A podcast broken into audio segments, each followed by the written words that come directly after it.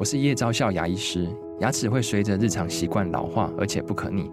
当珐琅质受损，牙齿结构会出现破裂，还有细微的小孔，导致我们牙齿变得又脆弱又敏感。这边我真心推荐贝欧尼修复牙膏，内含 BioHAP 成分，搭配正确的刷牙习惯，经科学实证，可在两周有效让牙齿再矿化，修复受损珐琅质的细微小孔。相关资讯及购买通路，请参考资讯栏连结。你在家里说话哈，有可能可以做到不需要掩饰作假哈，能够很安心的实话实说，而且能够心口如一吗？分享。三个重点给你。第一个重点是你要了解沟通的几种角色，而且辨识出自己到底属于哪一种啊。那第二个重点是为什么我们一定要在家庭里面练习沟通，道理何在呢？第三个重点是你要学会去辨识啊，课题跟问题有什么不同。详细的解说，让你来收听今天权式重点完整的节目内容。全全是重点，不啰嗦，少废话，只讲重点。欢迎来到全是重点，我是吴若全啊、哦。明明啊，我们都是彼此互相相爱的家人哦，但会不会啊，每次一相处一靠近，就觉得自己满身的伤痕哦。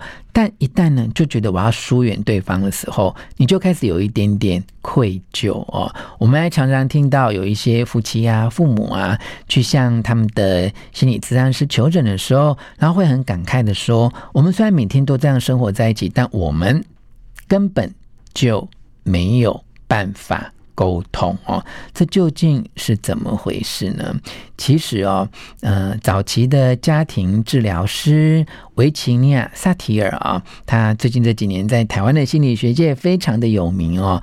他在一九七二年就提到这样的观点啊，他认为沟通就是一把很大的大伞哦，它涵盖而且影响人类之间发生的所有的事情啊。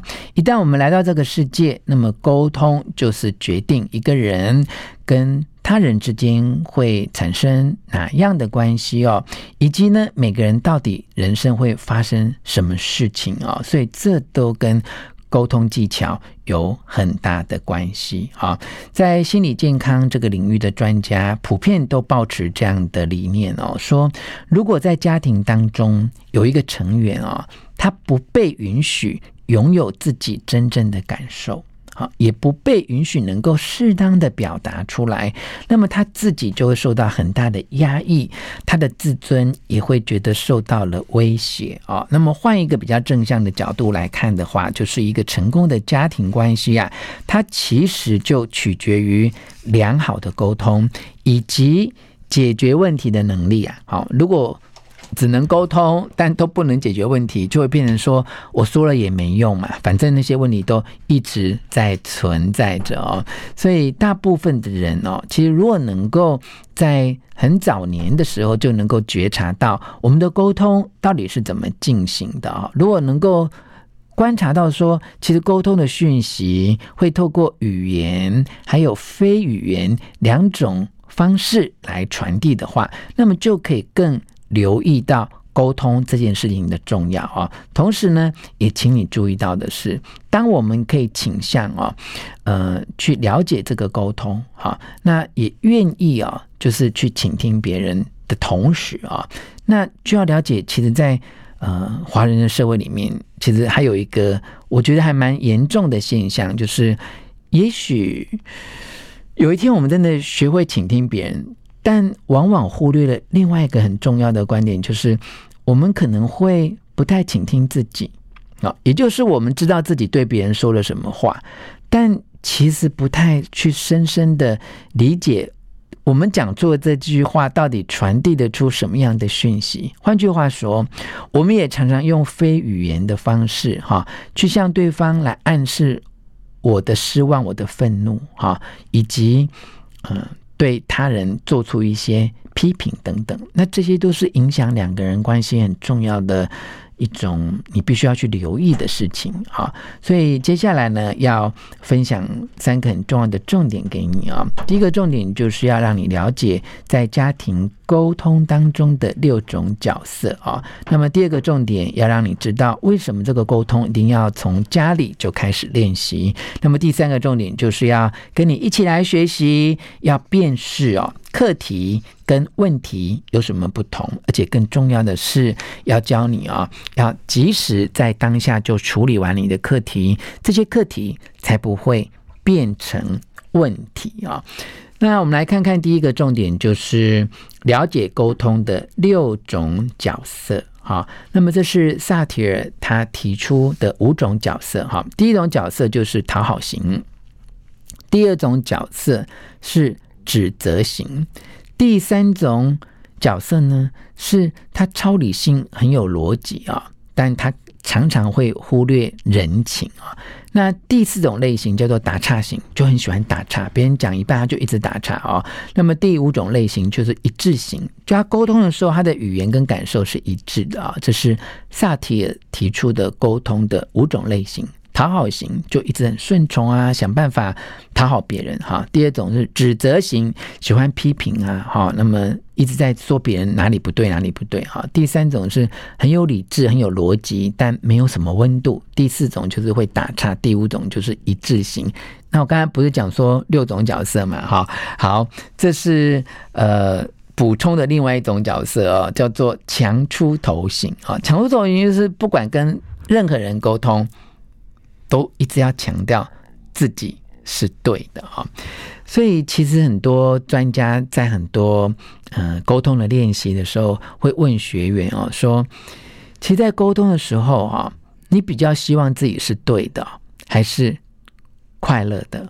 好，那其实呢，你知道在正式的回答的时候，大家都会选快乐嘛。好，可是，在真正日常生活当中，我们真的仔细的反省一下，其实。大多数人都比较希望争取的角色就是，就是我是对的，好，所以呢，其实要提醒大家，哈，就是我们常常在讲说，家庭不是在议论是非对错的地方，哈，而是要能够透过这些家庭的沟通，去同理对方，好，所以倾听其实是非常重要啊。就像我刚才提到了，我们不止哦，要学习倾听别人。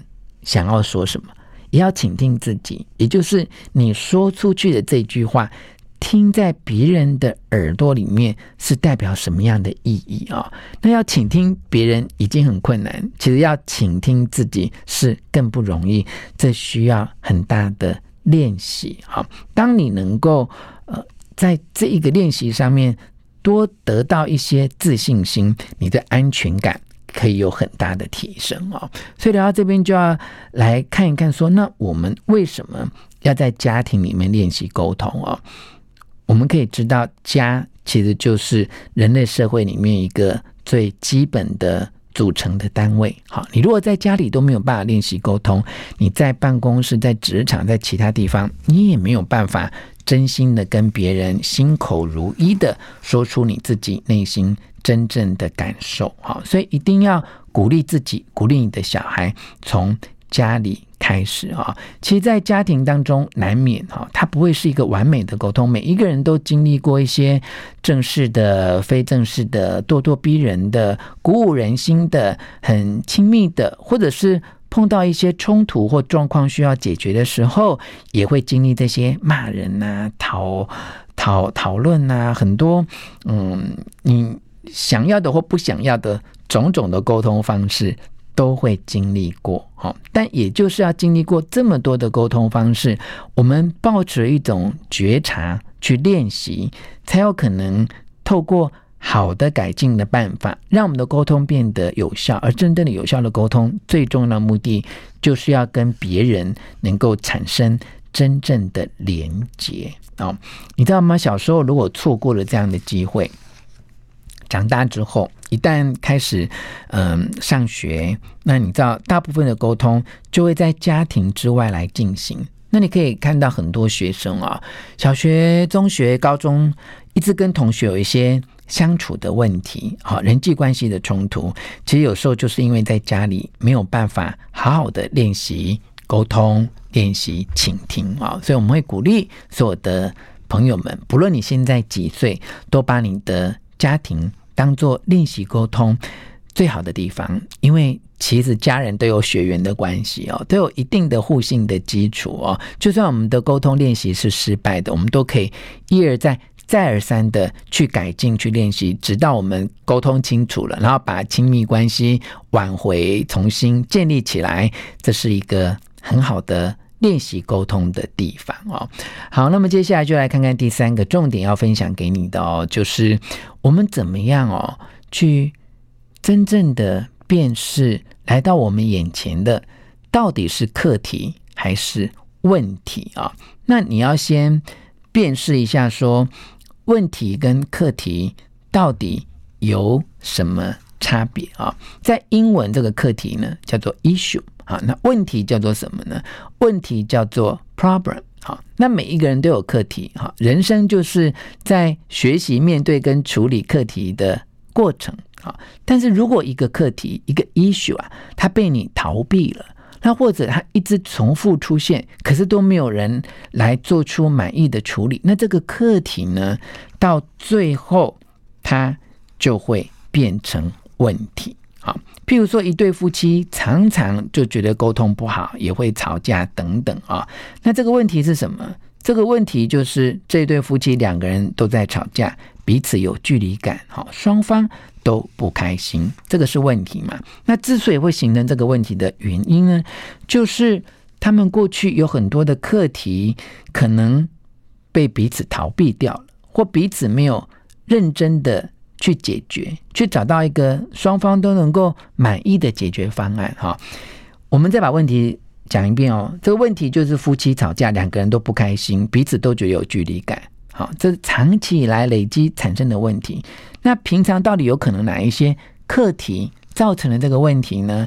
那有可能下面这几个是课题哦，就是第一个，很可能呢，先生在办公室啊都很压抑哈，然后老板常常骂他哈，那他心里面也非常的不愉快，可是他并没有去解决这个课题哈。